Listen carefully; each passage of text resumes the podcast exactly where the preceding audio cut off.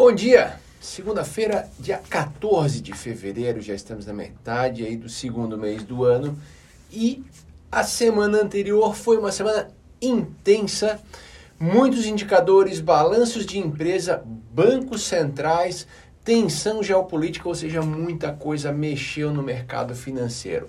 Também foi uma daquelas semanas em que o resultado final não representa necessariamente a volatilidade que a gente viu ali ao longo dos pregões, tá?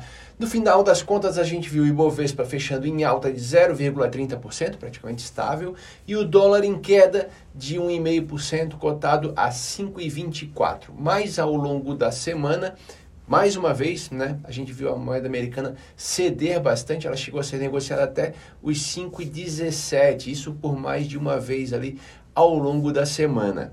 Em relação às ações, a gente viu volatilidade em muitos papéis, Tá? Alguns balanços divulgados geraram volatilidade e talvez um dos melhores exemplos seja o balanço dos grandes bancos Bradesco e Itaú.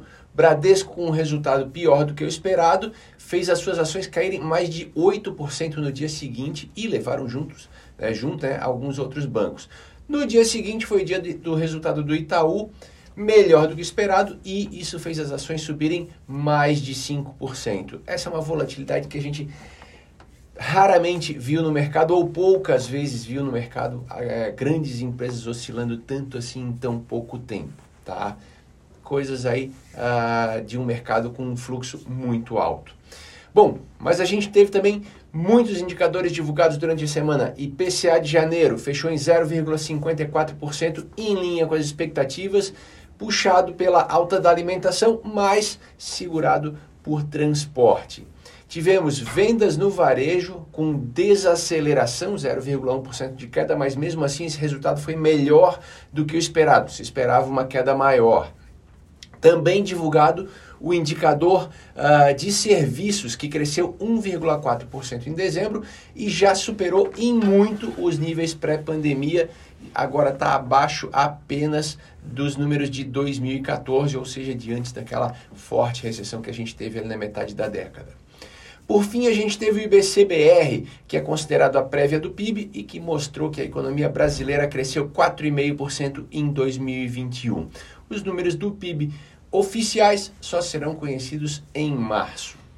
Mas foi lá fora, tá? apesar de todos esses indicadores e tudo que aconteceu aqui, foi lá fora que realmente a coisa é, aconteceu de fato. Tá? O Fed uh, tem mais sido mais duro em relação à inflação e o mercado acabou aumentando suas apostas numa taxa de juros uh, mais alta lá, tá? talvez até perto dos 3% ainda esse ano. Um dos diretores, num discurso essa semana, chegou a sugerir que a alta da reunião de março seja de 0,5 ponto percentual, ao contrário dos 0,25 previstos. Isso aumentou aí é, a previsão né, de uma alta mais contundente uh, dos juros americanos, pelo menos nessas primeiras reuniões. A inflação foi outro destaque, aliás, andaram juntos ali, né?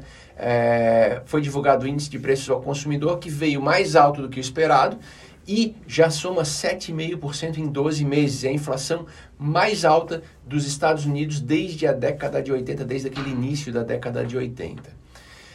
Mas até que mesmo com tudo isso, o mercado vinha uh, digerindo bem essas notícias, né, até sexta-feira, quando aumentaram as tensões com a Rússia. Ao longo da semana, Emmanuel Macron vinha conduzindo as negociações em nome da comunidade europeia e aparentemente as coisas se encaminhavam para uma solução política. Mas na sexta, mais um alerta daqueles dos Estados Unidos uh, de que a invasão da Ucrânia era iminente acabou uh, afugentando os investidores ou acabou uh, gerando bastante volatilidade, receio né, nos mercados e fez as bolsas caírem bastante e aquele índice VIX, né, o índice do medo, subir bastante na sexta-feira. No sábado, Biden e Putin se falaram ao telefone, mas aparentemente sem nenhum progresso nas negociações. Em seguida, Putin fez um outro telefonema com Macron e afirmou que não tem nenhuma intenção de invadir a Ucrânia e que os alertas americanos são especulação e histeria, nas palavras dele. Mas, mesmo assim, os Estados Unidos continuam afirmando que a invasão é iminente. Para essa próxima semana, então, essa crise na Ucrânia continua sendo o tema, tá?